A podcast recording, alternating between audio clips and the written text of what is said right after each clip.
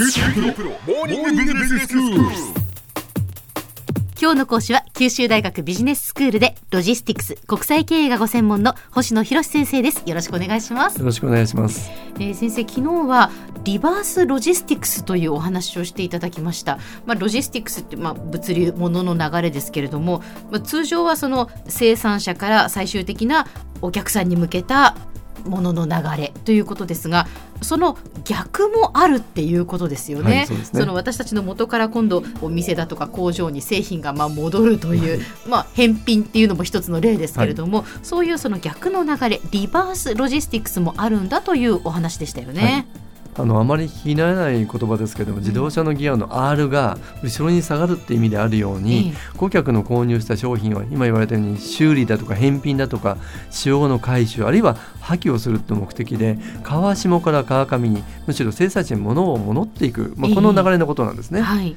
でもともとリバースロジスティクスは物流における消費者などから製造者への製品の動きっていうことを言われてたんですけど、うん。実は現在ではその範囲もっと拡大されてるし、えー例えば販売する店舗から生産者あるいは生産者から原材料のサプライヤーに戻るっていうその逆の流れも多く見られるわけですようね。ん。あの昨日は、ね、例えばネットショッピングでいろんな色とかサイズとか違う商品が届いて必要なものだけ購入してあとはこう返品するっていうそういうサービスの例が実はあるっていうお話もしていただきました、はい。その購入した商品の返品とか修理。で使った後の回収破棄っていうふうに聞くとその顧客としてはありがたいサービスだなというふうに思いますがそれだけではないっていうことだったですよね。そうなんですね。それだけではないんですね。もちろん顧客に対するアフターサービスの意味合いも確かに大きいですただ最近でありこのリバースロジスティクスの目的にはさまざまな要素が加わってきてるんですよね、はい。特にこう法律の遵守だとか環境配慮や資源の有効活用という観点から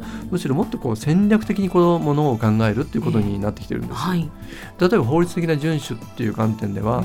家電リサイクル法とかで例えば冷蔵庫とか洗濯機とかパソコンの回収を義務付けられていて対話が必要になっているという話しましたよね。そうですね、まあ、それはその使った人の義務っていうことで、まあ、新しい冷蔵庫とか洗濯機とか家電を購入したら、ね、配送してもらった時にこう引き取ってくれるっていうサービスもあったりしますよね。そうですよねそうするとええまさにフォワードで顧客に行ったものがまたリバースに戻っていくっていうこの双方向になりますよね。はい、で次に環境配慮の観点ですけれども、最近は消費者も環境に配慮して4つのあるということを言われているようですね。えディフューズレジ袋など不要なものは断るっていうことですね。でリデュース、えーできるだけこう詰め替えの容器などを使ってゴミを減らすこと、リユース。まだ使用できるものは再利用すること。で最後リサイクルですね。資源として活用するっていうことですけどね。そうですね。あの子どもたちはこう小学校でこういうことを勉強してきて、はい。あの私に口うるさく子どもたちが言ってきたりしますけれども、お母さんこれはリサイクルしないといけないとかね。なかなかやっぱりその普段の生活の中であきちんきちんとしようと思いながらできない部分もあるんですけれどもやはりこう実践しないといけないなっていうのは常々思っています。そうですね、はい、でこの消費者の立場からは今リフューズリデュースリユースリサイクルっていう4つの R についてお話をしたんですけど、え生産者側からちょっと考えてみたいと思うんですね。えはい、で生産者だとか販売者っていうのは回収した商品をさまざまに利用することができるわけですね。うん。えー例えばこれをリユースだとかリファービッシュだとか、まあ、あリマニファクチャーリサイクルなんていう、まあ、そんな活用法があるんですよね。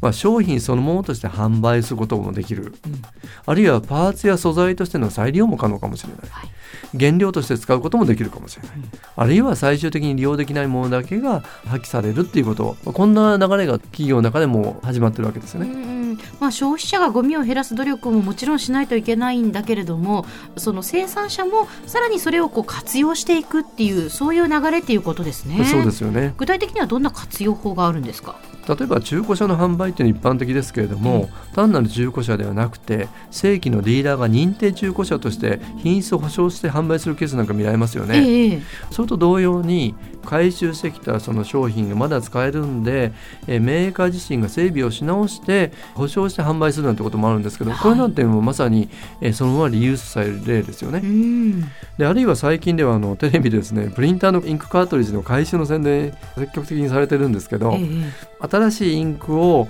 回収したカートリッジにあの充填することにまたこれは再利用できますよね。あ例えば浄水器のフィルターなんかにも見られますけれども。はいあるいは優勝で引き取ってきたパソコンや携帯から十分に使える部品を再利用することこれも一般的ですよね。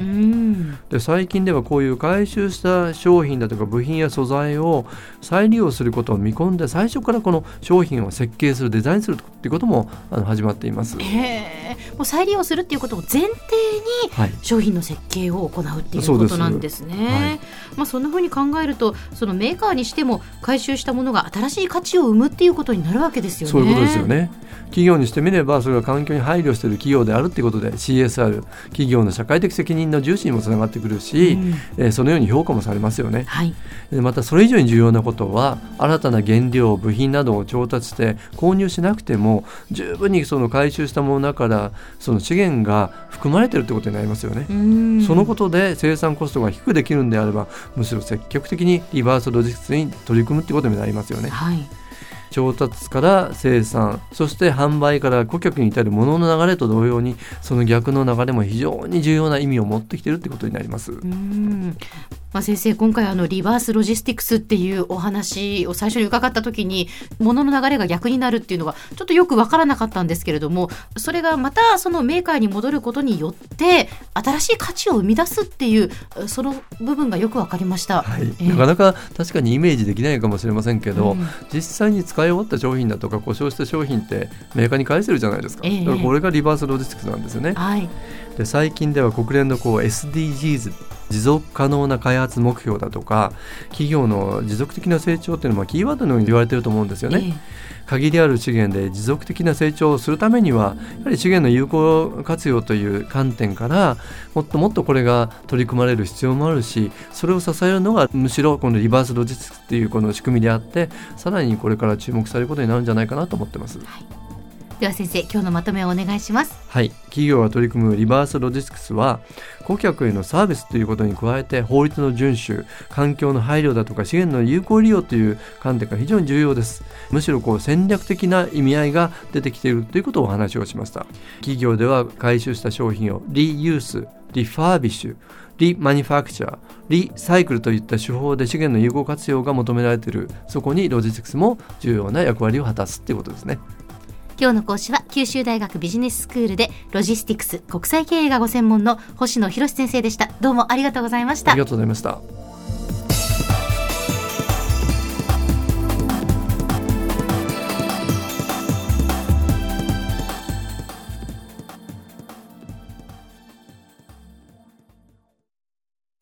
QT プロは通信ネットワーク、セキュリティ、クラウドなど QT ネットがお届けする ICT サービスです